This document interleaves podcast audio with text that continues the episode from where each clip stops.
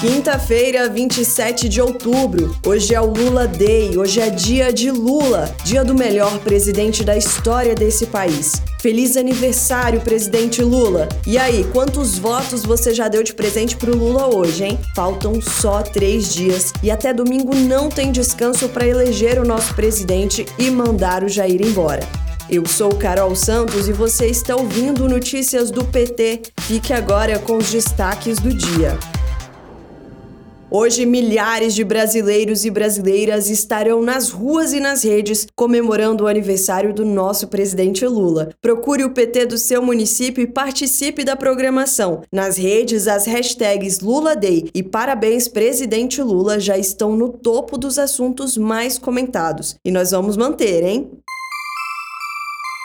Ontem, Lula recebeu uma carta de reivindicações da Confederação Nacional dos Municípios e o apoio de diversos prefeitos e prefeitas. Nunca antes na história do país um presidente da República tratou os prefeitos com a cordialidade e com a participação que eu tratei quando fui presidente de 2003 a 2010. Depois, ele participou do Brasil Pode Mais, podcast com entrevista emocionante com o ator e apresentador Paulo Vieira. Você confere na íntegra no podcast do Lula, no seu tocador de áudio preferido.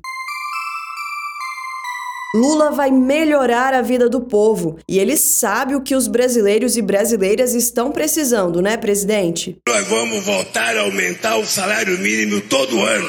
Quem ganha até 5 mil reais não vai mais pagar imposto de renda. Nós vamos parar de descontar imposto de renda das pessoas mais pobres para a gente aumentar um pouco a contribuição das pessoas mais ricas.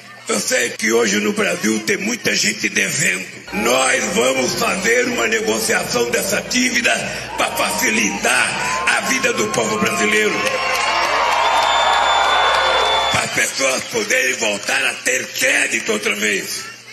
E para que as pessoas possam viver andando de cabeça erguida. Tá chegando a hora de recuperar o Brasil. Nesse domingo é dia de votar 13. Bolsonaro sucateou o SUS e prejudicou 150 milhões de pessoas. A demora para conseguir consultas, exames e cirurgias, a superlotação e a falta de leitos são alguns dos problemas enfrentados diariamente pela população em decorrência da sabotagem do SUS pelo atual governo, que usa a desculpa do teto de gastos. Mas para Lula, saúde não é gasto, é investimento, né, presidente? As pessoas têm que entender que quando você trata da saúde, quando você leva, sabe, um médico a uma região longínqua, quando você distribui um remédio para uma pessoa pobre, você não está gastando dinheiro, você está fazendo investimento, porque uma pessoa com saúde, ela fica produtiva, ela tem mais capacidade de trabalho, ela tem muito mais capacidade de fazer coisas boas para o país e para sua própria família. Bora dar um giro nos estados onde o PT está concorrendo ao segundo turno para o governo? Ontem Haddad deu entrevista para o Flow Podcast e hoje tem debate na Globo. É hora de virada em São Paulo, hein? Em Sergipe, pesquisa confirma a vitória de Rogério Carvalho, que fez carreata em Itabaiana ontem debaixo de chuva. Na Bahia, pegou pressão e vai dar Jerônimo e Lula. O homem arrastou uma multidão pelas ruas de São Desidério e Barreiras encaminhada ontem ontem. E em Santa Catarina, Décio Lima segue virando votos para governar para todas e todos. Hoje ele participa de debate na NSC TV. Este foi o Notícias do PT. Ele é diário e está disponível na sua plataforma de áudio preferida.